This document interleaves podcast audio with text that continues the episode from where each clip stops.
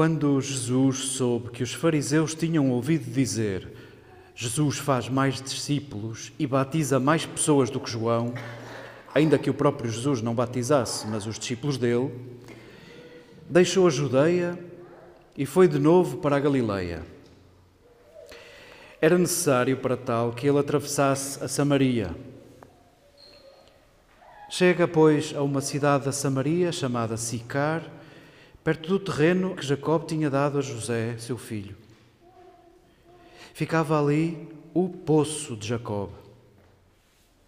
Então Jesus, cansado da caminhada, sentou-se assim na borda do poço. Era por volta da hora sexta. Chega uma mulher samaritana para tirar a água e diz-lhe Jesus: Dá-me de beber. Os discípulos dele tinham ido à cidade para comprar alimentos. Diz-lhe então a mulher samaritana: Como é que tu, sendo judeu, me pedes de beber a mim, sendo eu uma mulher samaritana? É que os judeus não querem ter nada com os samaritanos.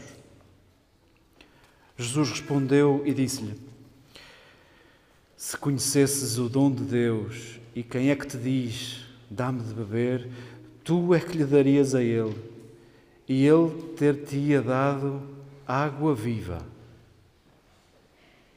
Diz-lhe a mulher: Senhor, não tens sequer um balde e o poço é fundo. De onde obtens então a água viva? Não és mais do que o nosso patriarca Jacó, pois não? Ele que nos deu este poço de onde beberam ele, os seus filhos e os seus rebanhos.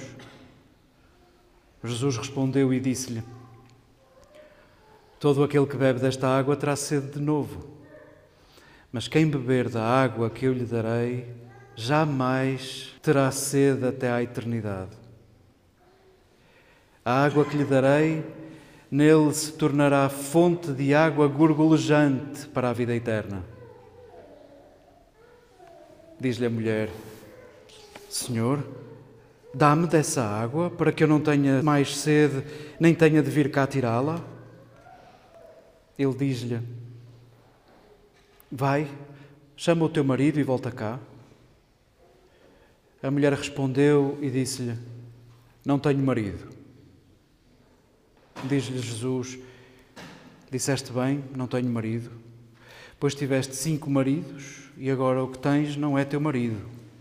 Nisso falaste verdade.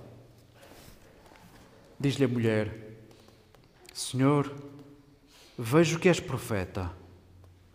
Os nossos antepassados adoraram a Deus nesta montanha, e vós dizeis que em Jerusalém está o lugar onde se deve adorar. Diz-lhe Jesus: Creia em mim, mulher. Está a chegar a hora em que nem nesta montanha, nem em Jerusalém, adorareis o Pai. Vós adorais o que não conheceis. Nós adoramos o que conhecemos, porque a salvação vem dos judeus. Mas está a chegar a hora, e é agora, em que os verdadeiros adoradores adorarão o Pai em espírito e verdade. E o Pai procura adoradores destes que o adorem. Deus é espírito. Os que o adoram têm de o adorar em espírito e verdade. Diz-lhe a mulher: Eu sei que vem o Messias, que é chamado Cristo, e quando ele vier, comunicar-nos-á todas as coisas. E diz-lhe Jesus: Sou eu que estou a conversar contigo. Foi então que chegaram os seus discípulos e admiravam-se porque ele falava com uma mulher. Mas nenhum perguntou: O que procuras? Ou de que é que estás a falar com ela? Então a mulher deixou o seu cântaro e foi até à cidade e diz às pessoas: Vim de ver um homem que me disse tudo o que eu fiz. Não será este o Cristo? Eles saíram da cidade e foram ter com ele. Entretanto, os discípulos faziam-lhe perguntas, dizendo: Rabi, come. Mas ele disse-lhes: Eu tenho um alimento para comer que vós não conheceis. Os discípulos diziam então entre si: Não terá vindo alguém trazer-lhe de comer? E diz-lhe Jesus: O meu alimento é que eu faça a vontade daquele que me enviou e cumpra até ao fim a sua obra. Não dizeis vós, mais quatro meses e vem a ceifa?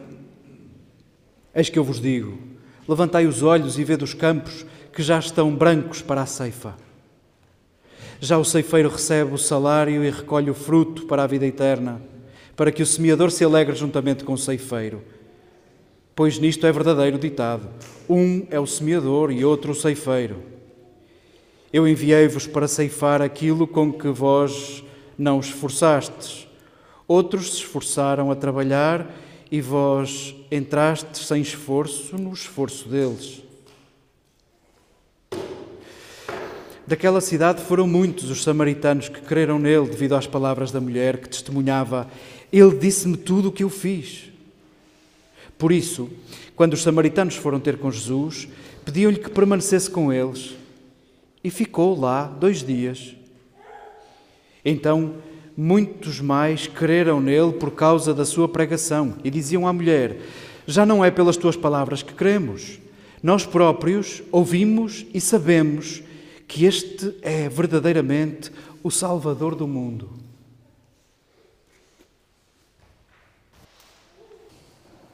Queridas irmãs, queridos irmãos, queridos amigos, desde a Dona Maria que mora nesta casa nestes dias, a quem vem do outro lado do rio, Marta e Diogo,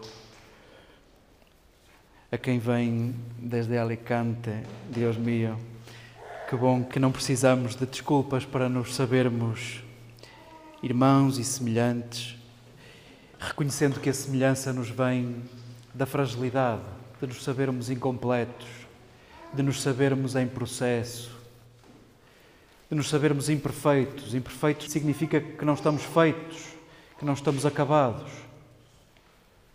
Que bom que nos reconhecemos como inacabados como em processo. Talvez o dia de hoje em especial nos recorde a nossa condição. Este é o domingo da sede. Este é o domingo da sede. Fica claro, desde, desde o texto que escutávamos na primeira leitura, desde o livro do Êxodo, até à página do Evangelho que nos é servido pela pena de João, fica claro que se é certo que nós não sabemos quem é Deus, nós buscámo-lo. Se é verdade que nós não sabemos quem Ele é, a Deus nunca ninguém o viu. A verdade é que esta imagem de desejarmos Deus, esta imagem da sede é muito sugestiva. E na página do Evangelho em particular, pela criatividade de João, quem é que tem sede de quem? E quem é que busca quem? Quem é que saciou quem nesta história? Talvez, se reconhecemos que Deus se importa com a nossa sede, é isso que, no, que ecoa do, do livro do Êxodo e de todas as alianças de Deus com o povo de Israel a novidade tão disruptiva da página do Evangelho que escutávamos de João é que sim, Deus habita a sede e tem sede de nós e tem sede de ti.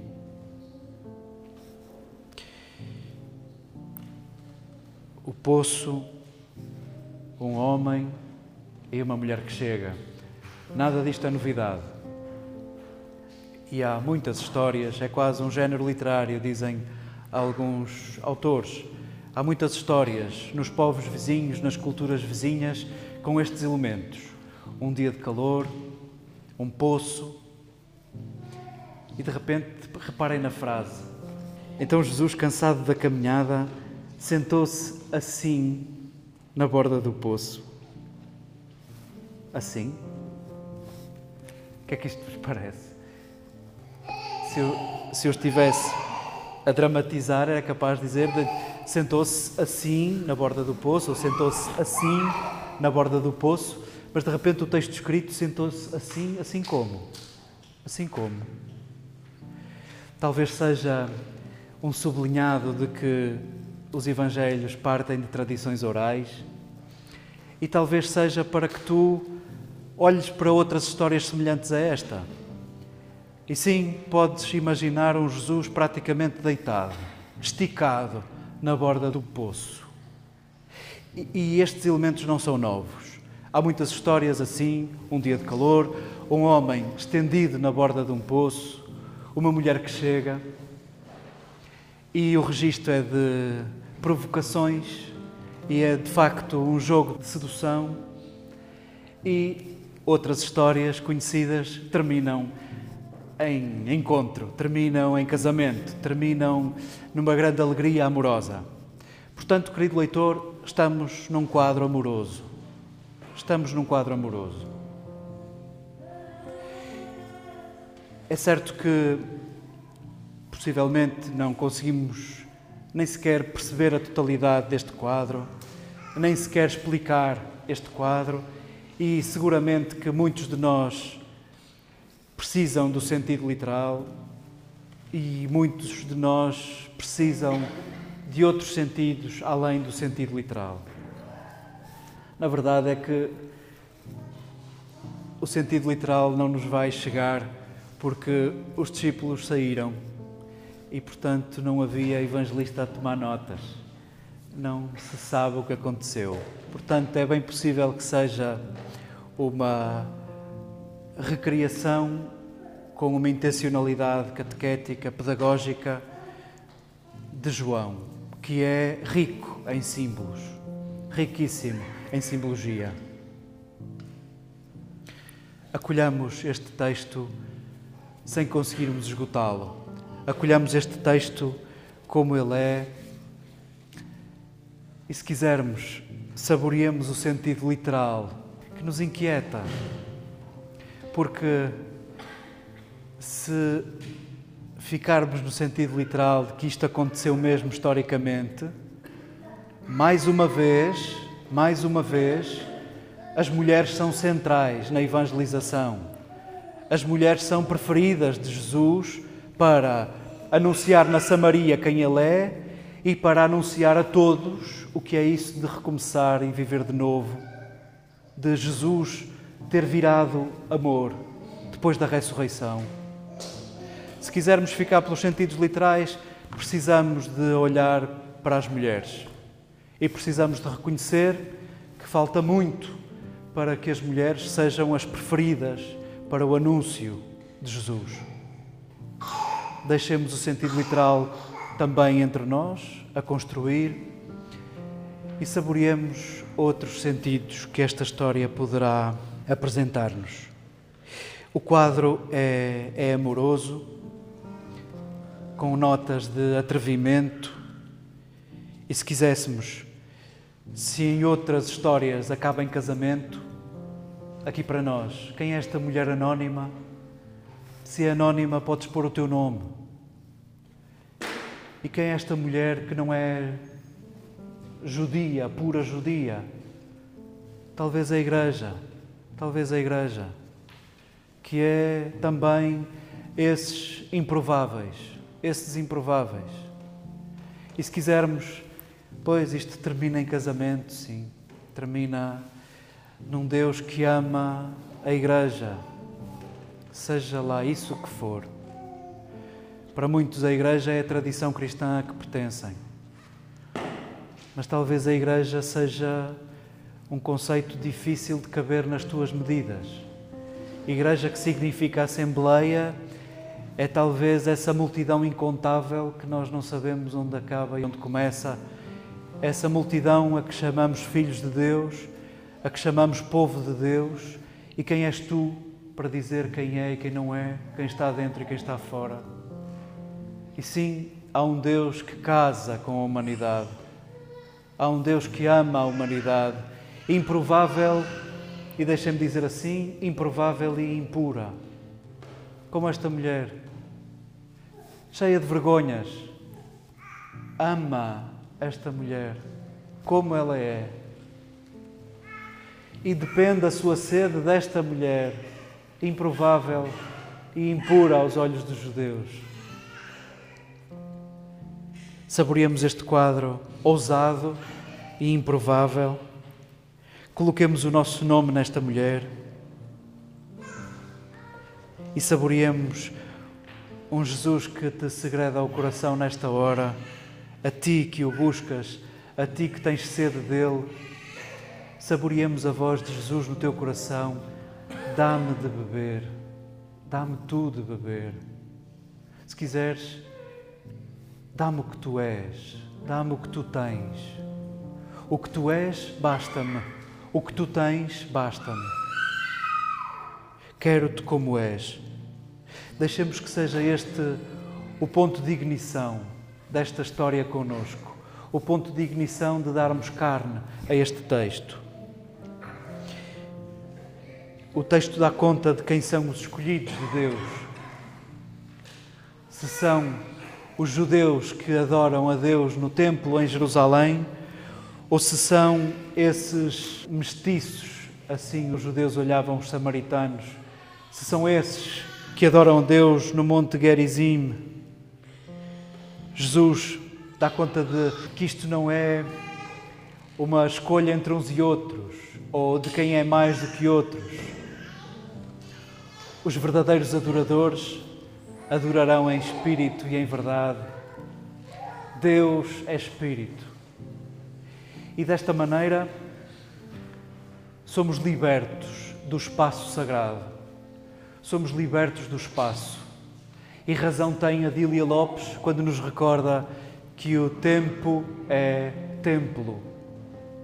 E a partir de agora, os adoradores encontram Deus no tempo, que é templo. Espírito não são gases, espírito não é gás. Espírito podíamos traduzir por pessoa, por construção da pessoa, por inteireza. Nós não somos só corpo, e somos corpo, e somos sentidos, não somos só psique, mas somos psique, e não podemos falar de psique sem corpo. Somos corpo, somos alma, mas não somos só corpo e só alma, somos história, somos construção, somos espírito, somos pessoa, somos as nossas escolhas, as nossas histórias, a nossa história, as nossas feridas, os nossos amores, somos espírito, somos inteiros. E Deus é inteiro e ama inteiros. E reclama inteiros e tem sede de inteiros. E é porventura neste caminho de construção de inteireza, da nossa, da minha e da inteireza uns dos outros, onde também podemos colaborar, é talvez nesse processo que Deus se manifesta. É talvez nesse processo que conheçamos o amor de Deus por nós, no processo de nos inteirarmos, de não nos fragmentarmos, de nos colarmos, de nos erguermos. Sabemos que para isso precisamos de muito tempo, de muita paciência, de muita escuta, de muita compreensão, de muita empatia, de nos colocarmos no lugar do outro, de percebermos a sede do outro, de não disfarçarmos a nossa sede, de não disfarçarmos as nossas feridas. Saboreemos o Deus que é inteiro e o Deus que ama inteiros. E talvez naquela mulher com seis maridos, e já que é esse o detalhe que esta mulher escolhe para pregar Jesus, ele sabe o que eu fiz. Esta mulher não se envergonha daquela página que seria razão para se envergonhar naquela sociedade. Não se envergonha e é pela sua história improvável que é amada por Jesus. Não se preocupem que nós não estamos aqui a falar de adultério, e nem sabemos, os exegetas não se entendem o que é que são os cinco maridos e este atual. Orígenes, e gosto particularmente desta interpretação, Orígenes soma os seis maridos e facilmente conclui que o seis é o número da imperfeição. E, bom, é a história imperfeita, é a história inacabada, é a história com sede, com desejo, é essa história que é abraçada por Jesus, que é amada por Deus. E talvez nos baste esta interpretação nesses cinco maridos, nesses seis maridos. Caibo eu e as minhas vergonhas. Caibo eu e os meus fracassos e as minhas ilusões e desilusões. E há um Deus que me ama assim. Como é possível? Vim de ver Ele que sabe o que eu fiz. Vamos, se isto fosse verdade, se aquela mulher tivesse mesmo seis maridos, acham mesmo que a cidade inteira ia atrás dela? Vejam vocês como é que tratam pessoas que têm seis maridos ou seis esposas. Em princípio, ela não tinha muito para ser acreditada. E sim, e não é que aquela terra acreditou naquela frágil. E não é que se calhar aqueles todos se reviram naquela fragilidade. E não é que se calhar a fragilidade é que nos congrega à volta de Jesus. E não será que Jesus vem para frágeis? Que bom que não precisamos de disfarçar. Que bom que não precisamos de ter vergonha. Que bom que somos aquela mulher samaritana e que estamos confortáveis com a nossa história ele sabe o que eu fiz e pede-me que eu lhe dê de beber. Saboreemos os inteiros que matam a sede de Deus. Saboreemos a história de amor com Deus que se escreve na sede e no desejo de cada um como é. Santo Agostinho dizia: para conheceres alguém, não te importes a perguntar primeiramente o que é que ele pensa. Pergunta primeiro quem é que ele ama. Quem é que tu amas? Quem é que tu amas? E se esta pergunta vai ficar para os encontros com a nossa consciência, perguntemos-nos em comunidade e quem é que a igreja ama? E quem é que a igreja ama? Nos dias que atravessamos, nem sabemos bem responder esta pergunta. Nem sabemos bem responder esta pergunta. Mas vamos, quem é que queremos amar? Quem é que queremos verdadeiramente amar?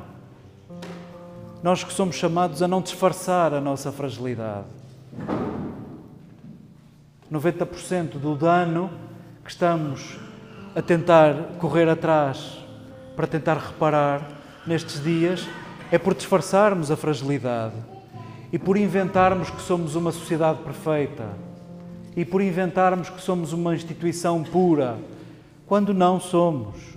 E quando o nosso maior tesouro é a fragilidade. E temos de falar sobre isso. E quanto mais a escondermos, mais nos afastamos do convite de Jesus mais disfarçamos a busca de Jesus e o Jesus que nos busca. Quem é que a igreja ama? Todos excluímos alguém, todos excluímos pessoas. É impossível nós amarmos toda a gente, é impossível sermos amigos de toda a gente, é impossível acolhermos toda a gente. Necessariamente excluímos. Mas quem é que excluímos e porquê é que excluímos? Que esta pergunta faça alguma coisa connosco nós que estamos em Páscoa, em Páscoa. O mesmo é dizer, estamos em tempo de não ficar na mesma. Estamos em tempo permanente de conversão, de mais um passo. Possa inquietar-nos esta pergunta: quem é que nós amamos? Quem é que a Igreja ama? Quem é que fica fora do amor da Igreja? Quem são os frágeis e os inteiros que a Igreja não quer saber? Que a Igreja não quer saber?